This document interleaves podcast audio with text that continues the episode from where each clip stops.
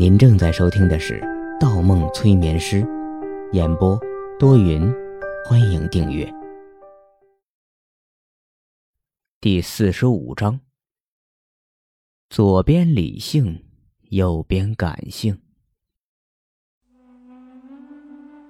三十分钟前，这是一个四面都是墙、没有门、没有窗户的封闭房间。有两个人围着一张桌子对坐，天花板一片明亮，照亮了墙壁，照亮了地板，照亮了桌子，照亮了两人的白大褂，但就是照不亮两人的面孔。左边那个人先开了口：“进来找我，却不说话。”难道是内心害怕了？右边的那个人沉默了许久，才说：“进来的时候，我想我可能犯了一个严重的错误，但这个错误我已经犯了好多次了。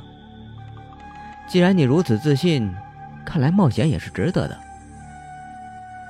左边那个人笑了：“哼，值得吗？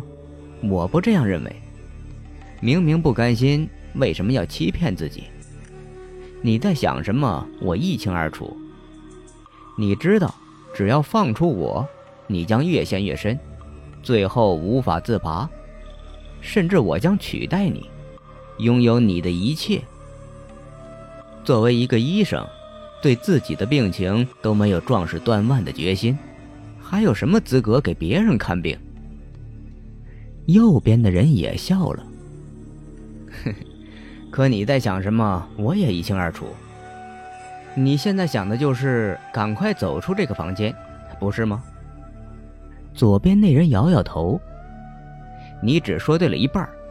今天我走出这个房间已经是必然的结果，但走出之前，我想先羞辱一个人。右边那人冷哼一声，哼。左边那人笑声更大了，声音狂妄起来。哈哈哈！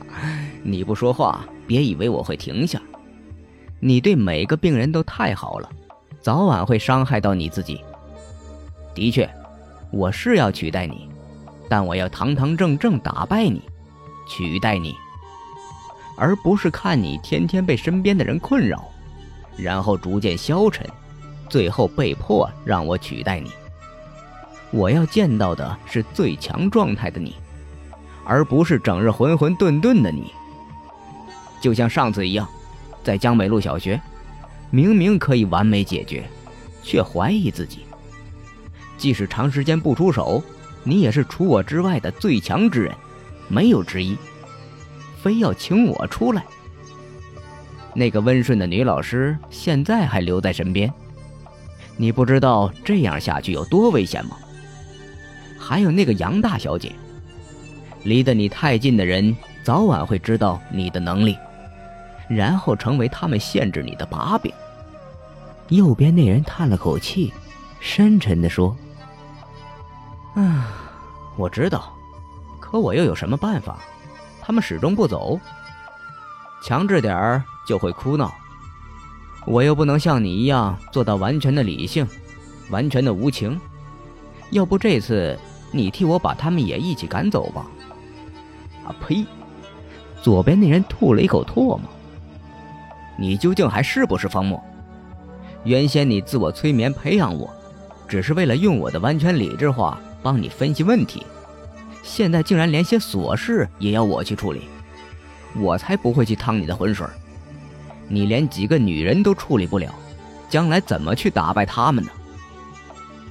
右边那人长长松了口气，笑了。唉，说了半天，你也无法处理好他们，还在这里教育我，哼，真是五十步笑百步，不知廉耻啊！亏我还示弱了半天，我呸！左边那人声音一顿，我才不上你激将法的当，当你的挡箭牌。女人这东西就是衣服，穿一件扔一件，哪像你，说句拒绝的话都要绕个圈子。生怕伤害到对方，真是懦弱呀！要不这次我替你一件一件的穿上，然后一件一件扔掉，如何？呵呵。右边那人猛地一拍桌子：“你敢！如果你在外面多做一件不合情理的事，我就会抹去你。”左边笑得更狂妄了：“哈哈哈，抹去我！三年前也许你有这个机会，但现在你和我同时坐在这里，有事还要找我商量，难道我不清楚你已经没有那种实力了吗？笑话！”右边那人冷冷地说了一句：“你可以试试看，我有没有这个实力。”左边那人眯起眼睛，声音轻蔑：“怎么，你现在的样子倒有些过去的状态了？虽然气势上像了，但我还是感觉出了你的害怕。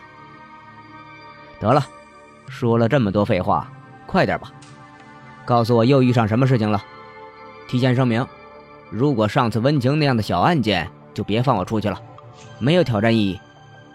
右边那人正了正身子说：“当然是特殊的病情，要不然我找你做什么？就是那个叫无机的病人，想必你也能知道，他无论在平常的状态还是催眠的状态，都声称自己来自未来，让我……”左边那人一挑眉毛，抢先说道：“哼，这点小事也让你怀疑自己？亏你过去还被称为心理学天才呢。”“当然不是。”右边那人声音一顿，“我当然相信他在臆想，应该是深度的臆想症，已经完全侵入他的潜意识里，让他在催眠的状态下也无法表现出真实的自我。”左边那人抱起了手来，那还不简单？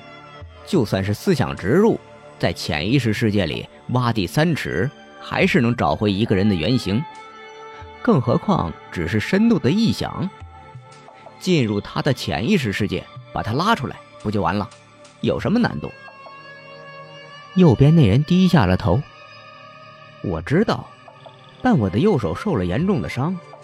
而心毛一直放在右边的口袋里，万一出现什么意外，我要被困在某个地方了，你永远也走不出这间屋子了。嗯，别别别！左边那人一甩头，嘿，明明是有求于我，现在越说越成了我必须要拯救我自己似的。你要知道，我的眼里只有逻辑，纯理性的逻辑。今天我了解的是你，房默。来求我帮你找到无机真正的身份，别的我一概不管。半晌，右边那人慢慢的开口：“好吧，就算我欠你一个人情。”左边那人说：“得了，不为难你了。我知道你今天来也下了很大的决心，毕竟你要困在某个地方，我也不好受。这件事情。”包在我身上了。话音未落，旁边的一面墙上出现了一面黑色的门，门开了。左边那人起身，忽然停住了脚步。啊，对了，有句话我得提醒你：虽然温情和杨子怡的事情都完美解决了，但不要忘了反复出现的那枚硬币。到底是谁留下的？又代表什么意义？右边那人一愣。那枚硬币，你也感觉得到？废话，那不是你的错觉。给我的感受和你的感受一模一样。你在外面的时间多，一定要小心，多留一个心眼儿。左边那人的声音认真起来。右边那人身体一触。什么意思？是不是你发现了什么？喂，方魔，你……他转过头，门消失了，人也消失了。封闭的房间里只留下了他一个人。